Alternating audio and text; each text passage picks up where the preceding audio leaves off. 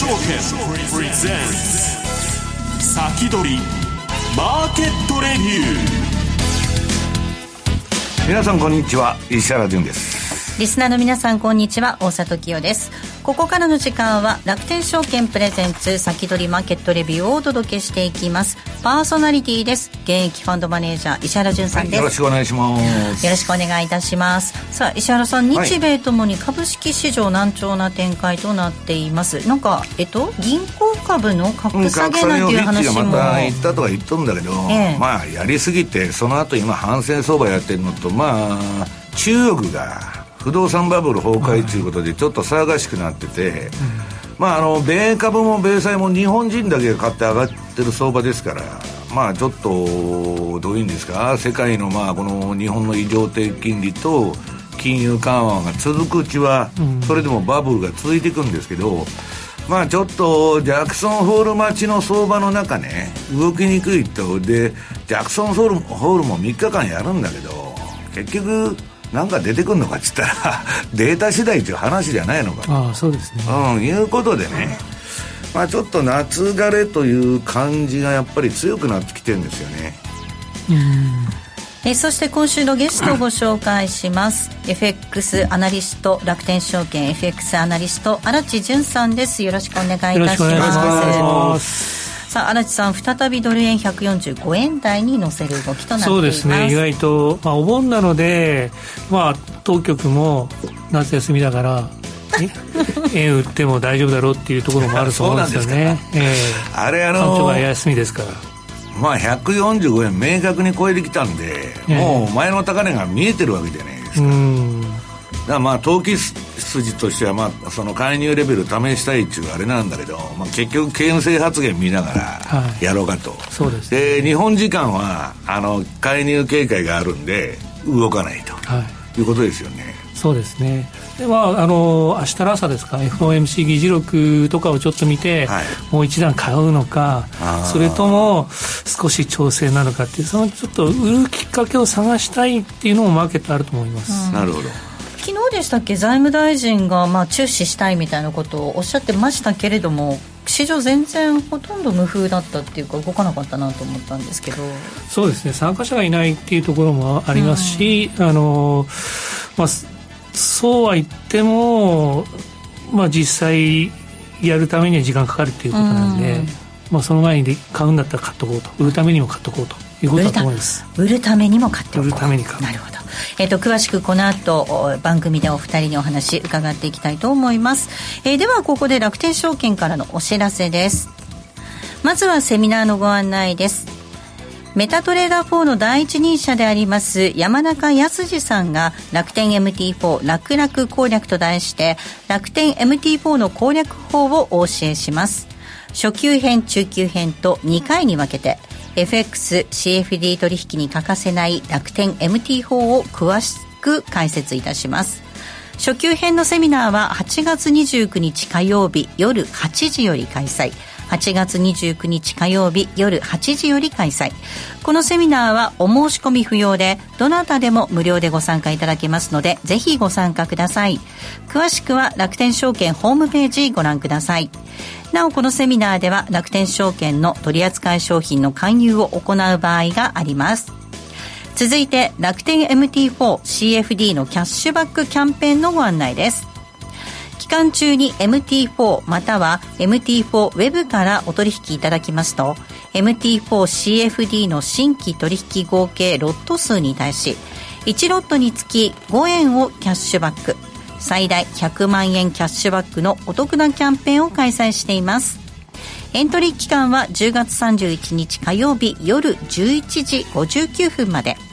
お取引期間は11月1日水曜日朝 5,、えー、5時55分までとなります。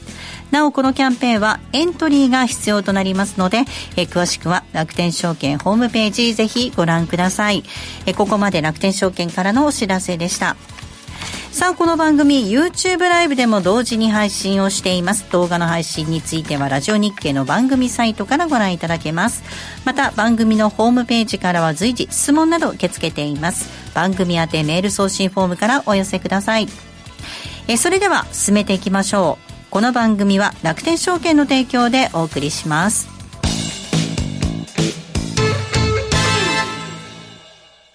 まずは無料で取引体験。楽天 FX のデモ取引を利用してみよう。FX に興味はあるけれどいきなり実際のお金で取引するのはちょっととなかなか第一歩が踏み出せないという方は。まずは楽天証券の提供する。楽天 FX のデモ取引を利用してみませんか？メールアドレスとニックネームのみの簡単登録で、実際の取引と同じ環境、同じ取引ツールで、FX 取引が体験できます。口座開設やデモ取引にかかる費用、取引ツールのご利用は、もちろんすべて無料。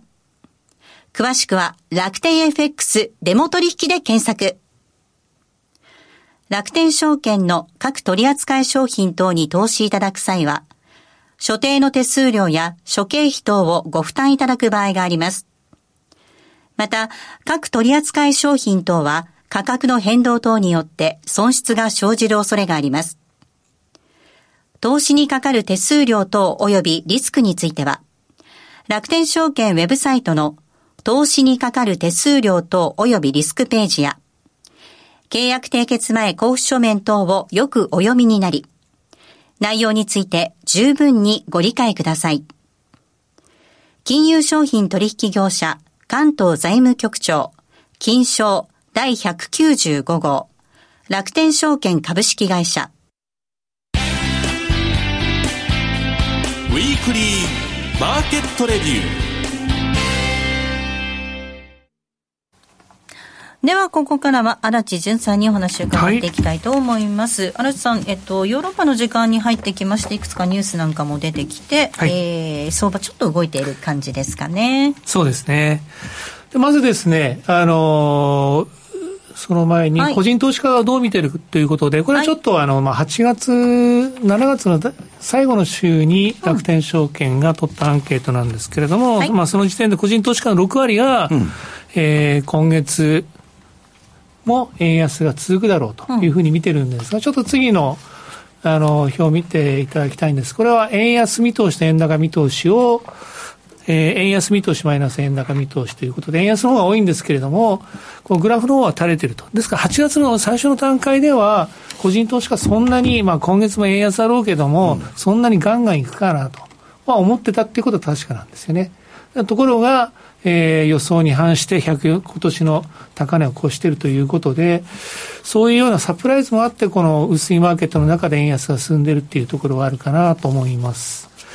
ただまあ個人投資家のまあどうですかね、このサプライズで、まあ、9月が9割ぐらい円安見通しになってくると、ちょっとエクストリームで、その反動があって面白いんですが、まあ、6割、まあ、中立ぐらいですかね。次のページ、えっ、ー、と、ユーロ円も大体、まあ、6割はユーロ高というふうに言ってるんですけども、ユーロ円の、このユーロ高の、ユーロ高円安の動きを見ると、まあ、6割どころじゃなくて、これを見た今、個人投資家の方は、やっぱり8割、9割、持っていくんじゃないかなというふうに思ってるんじゃないでしょうかね。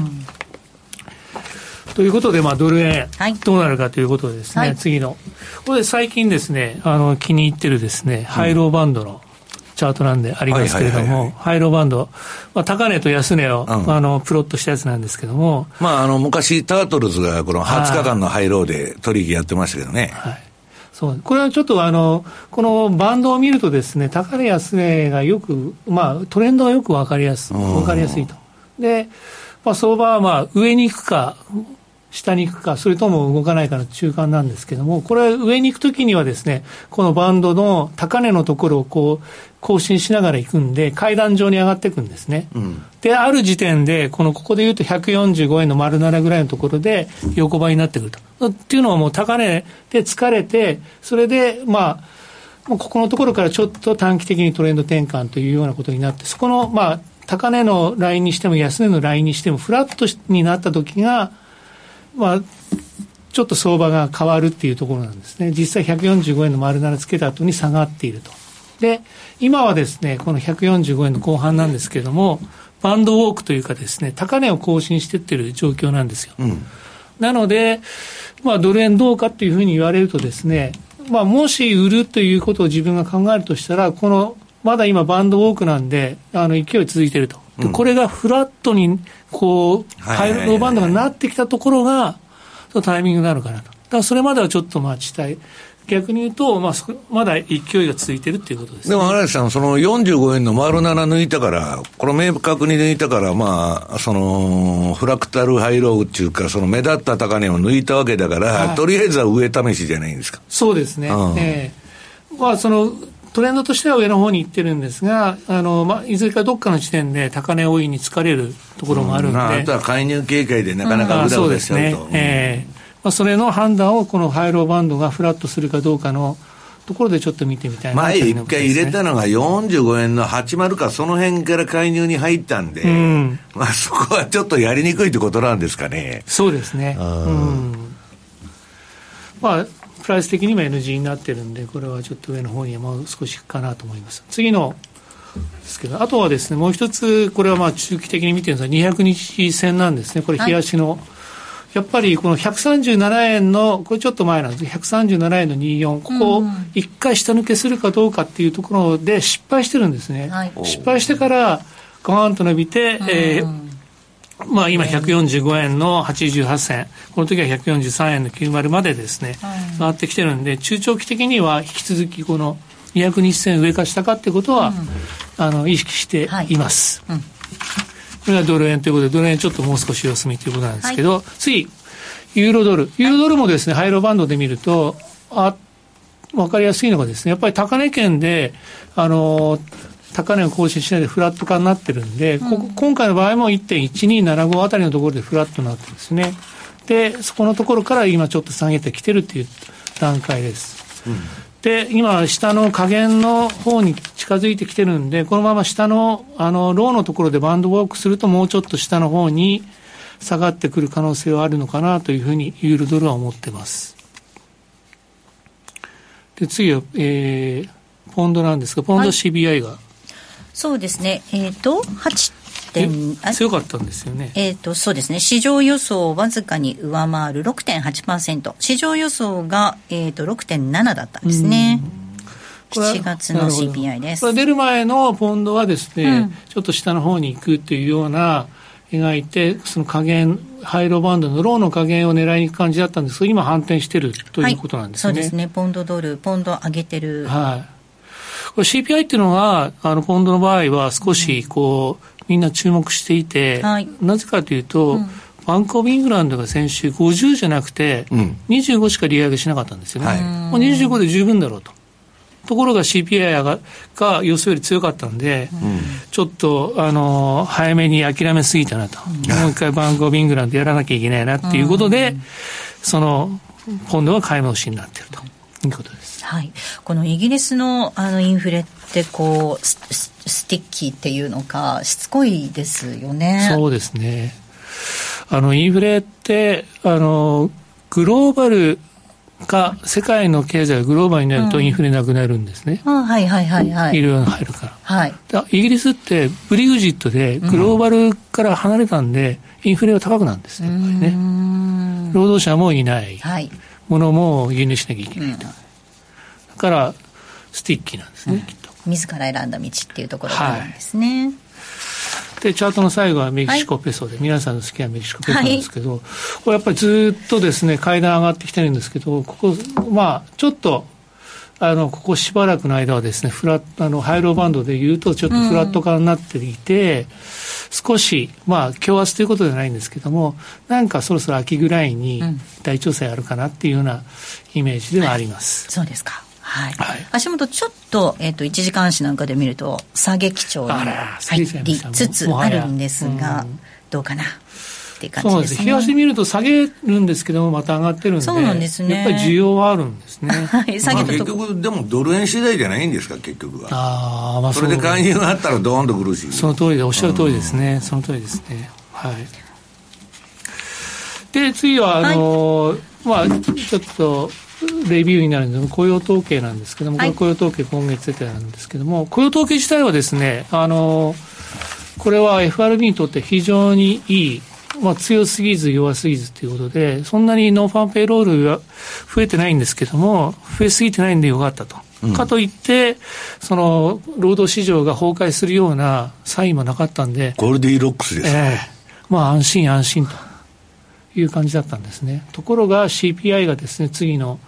いただきたいんですけども、CPI ですね、まあ、一応下がってはいるんですけど、こう総合 CPI、右側は PPI なんですけど、うん、上がり始めてるんですよ。うん。なので、これ、今下がってるんですけど、これあの、ベース効果とか季節調整のが原因で、はい。はい、これから9月、12月にかけて、エネルギー価格も上がったら、CPI 上がるんじゃないかと、うん、っていうようなことをマーケット思い出して、じゃあ FRB 利下げなんていうのはちょっと考えすぎてたな、ちょっと期待しすぎたなっていうのが、ドル高の今の理由になってるんだと思います。うん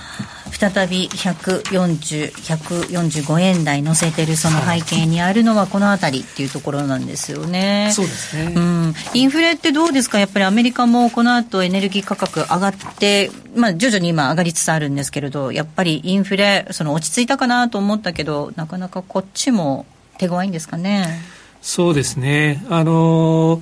まあ、エネルギー価格っていうのはこのままずっと下がるっていうわけでもないですし、状況を見ると上がりそうですし、あともう一つは、そうですね、中国が今経済が悪化してるんで、ここで収まってるんですけども、これ回復してきたら中国やっぱりそうです、ね、エネルギー消費大国ですから、エネルギー上がれば、上がっていくことになりますね、CPI も上がる、うん、FRB もちょっと安心できないってことになっちゃいますね。うん、えここまでは、えー、ウィークリーマーケットレビューをお届けしました。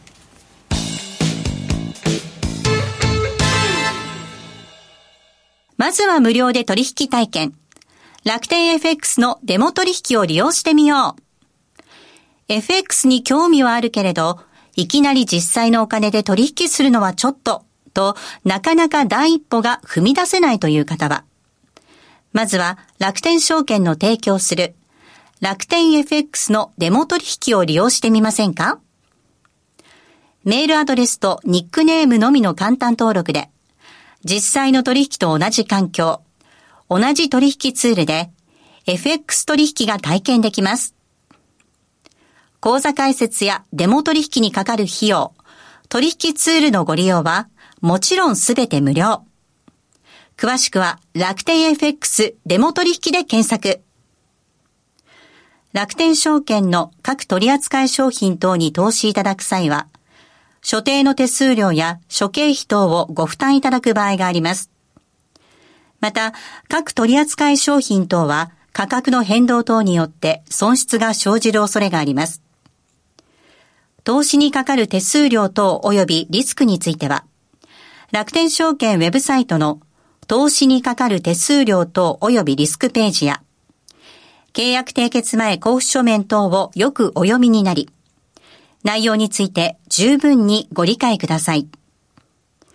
金融商品取引業者関東財務局長金賞第195号楽天証券株式会社石原淳の相場の肝。さあではここからは石原淳さんにこれからの相場の肝についてお話を伺っていきます。はい。まあなんかあのこの暑さの中でねえー、みんなもう夏休みを取っておりまして、はい。えー、運用者もほとんど休んどるという現状で、でまあ、そうは言いながら、今、あの、アルゴリズムというか、勝手にまあ、あの、コンピューターが売買しとる時代なんでね、うん、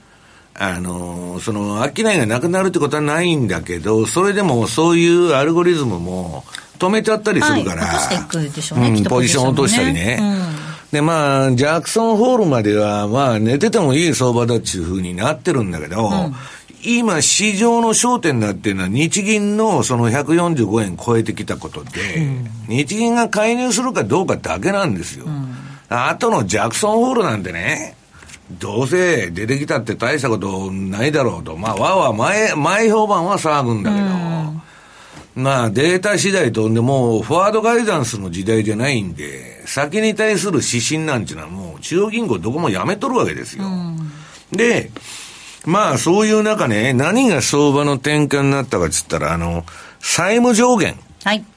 これが、要するにクリアされて、えっと、あ、1ページですね。債務上限問題が終わった後は、株高ドル高。うん、まあ株がすごく高くなって、で、まあ、あの、今、昨日発表になった米国債のデータも日本がめちゃくちゃ米債買ってると。ね、大量買いしてるんだけど、日本の機関投資家ね、はい。えー、米債買いますと、日本国債も買いますと、まあ、一部大丈夫かっていう声も出てるんだけど、そんだけ買ってても金利はどんどんどんどん上がっていってるわけですよ。うん、で、それはまあ、しつこいインフレね。まあこれ本当に今相当下がってきてんだけど、原油がちょっと底打ってやったような形になって70ドルの80まで戻したでしょ。で、原油が上がったら全ての、えー、物価が上がっちゃうんで、それとね、体感で言うと、アメリカの発表されてるインフレ率なんて、一般のアメリカ人から聞いたら、あんなもんね、チップだって15%払うとるのに、今。そんなもんね、もっとあの、言っとるぞというのが実感なんですよ。うん、で、えー、その中でね、生活は苦しいはずなんだけど、消費が結構強くて、これはもうクレジットカードの残高が史上最高に増えとる。いや、あんたらコロナでね、2年間金もらって給付金山ほど。どうしたんだと。いや、もうありませんっていうかね。まあ、なんかどういうことになってるのかよくわからないんだけど。まあ、そもそも、そのクレジットカードで生活回すことに対しては普通の国ですから。うんまあ我々とちょっと感覚が違うんですけどね。それでもまあ、うんと結局債務上限の後に、めちゃくちゃな、えー、なんだ、えー、国債の発行から何から、また借金がどんどんどんどん増えてるんですよ、アメリカは。だから、それを、その、それでまあ、ジャブジャブみたいな状況になっちゃって、まあ、こういう相場になってるというのが、えー、今の相場でございます。はい、で、まあ、それはいいんだけど、えー、あんまり世界の状況という意味ではね、今、えー、中国が不動産バブルが破裂、あの、崩壊して、日本みたいになるんじゃないかという心配されとるわけですよ。で、その懸念材料と、あと、地政学の方はもう管理された戦争でね、ロシアとウクライナは、なんだかんだ言って、だんだんウクライナがやばくなってきてんだけど、アメリカの国内の論調ではもうアメリ、えっ、ー、と、ウクライナから引き上げてね、次中国の方の話題ばっかになってるウクライナの話題はもう出てこないんだよ、あんまり。まあ、あの発表するね、ろくなこともないし。はい、で、どうもまあ中国に対しての当たりがきつくなってると。まあ来年の大統領選挙にかけてね、いろんなまああの共和党も民主党もまあ戦略持ってまあやっとるんだろうけど、で、うん、まあそれもまあ一応は小康状態なわけですよ。で、22日にブリックスプラスの会議があるんだけど、はいこれはまあ、あの、ブリックスでね、金本位制みたいな、その、えー、っと、新しい通貨を出すぞと、はい、発表するぞみたいなことで、まあ、中国もロシアも、金準備をバンバン増やして、うん、今まあ、そういう貿易ドル、ドルを介さない、あるいはヨーロッパが作った SWIFTを介せ、介さないシステムを作ろうということで、ただそれも今すぐ基軸通貨のドルが揺らぐなんて話じゃないですから、で、大体にしてね、えー、ブリックスは、まあ、あの、30とか40カ国になってくんじゃないかって言われてんだけど、うんうん、えー、か、加盟国が増えて、はい、今の5カ国か、あれでもね、インドなんて、トルコと一緒で半身の体勢でね、どっち、えー、アメリカにもいい顔して、えー、うん、ロシアにもいい顔すると、中国にもいい顔すると、そういうスタイルですから、だからまあ、トルコもそうなんですけどね、まあ、あんまりまとまらない可能性がある。で、べ、えっと、まとまっとるのは、ロシアと中国はもう、対アメリカに対してまとまってる。わけです。うん、で、南はね、えっと、あれも微妙な立場で、えっと、最初、プーチン行く、行くって言ってたんだけど、はい、えー、逮捕しなければいけないと、来てもらうと、国際法で。だから、あの、来てくれるなんていうことでね、まあ、行かないんですけど、まあ、そんな中、もやーっとした、ぼやーっとした相場の中ね、唯一異常に見えてるのはこの2ページ目。この日銀っていうのは一体何がしたかったのかと、この前のバンドの変更で。微調整ですね。うん、微調整っていうのはよくわからんと。うんえー、もう一つ言うと、口先介入っていうのもよくわからんと。うん、向こうはね、白黒はっきりもの言いますから、はい、やるんかやらんのかはっきりしてくれやと。玉虫色の発言っていうのは日本人の特徴でしょ、うん、あの、緑に見えたり赤に見えたり、あの、聞く方の取り法でどうにでも取れると。で、その玉虫色っていうのは官僚の裁量なんですよ。うん、要するにどうにでも取れる霞ヶ関文学っていうのがありましてですね、うん、あの、自分の裁量で、うん、私が黒言うたら黒です白言ったら白なんですという余白を設けるために、うん、で、介入の牽制の今入れとるんだけど、財務大臣だとか神田さんとか、まあ、さほどまだ強くないだろうと。あのー、去年の秋の介入の経緯を見てると、こういう言葉が出てきたら、えー、介入すると。一週間前にはこれ言ったとかね、当日にはこれやったっていうのはまだ出てないと。だから言ったれやつって、投機筋は、当然ね、あいつら本当にやる気あるのかと。で、投機筋じゃなんていうのはね、私のところに質問がよく来て、そう、円高、円買い介入されたらね、令和のあの、例の何、あの、えー、ミスター円とか言われて、神田さんがね、えー、人の金だからいくらでも金使って介入したら、この前も20円ぐらい円高になっとるじゃないですか。だから10円ぐらい一気に持って帰っちゃうでしょと、う。ん、なんで投機筋を買うんですかと。いや、あいつら、あの、1秒とか3秒で売買してますから、うん、いくらでも買い上がるんですよ。うん。あの、今ね、ルネサンスとかシタデルとかのシステムなんて、そんなもん1秒間に何回やっとるようなあれで、で、もう形勢がやばいとなったら、ロングしてても、ドル買ってても、ドーンとひっくり返したり、倍返しでひっくり返したりするわけですよ。だから、全然、えー、いけるとこまで行くんですよ。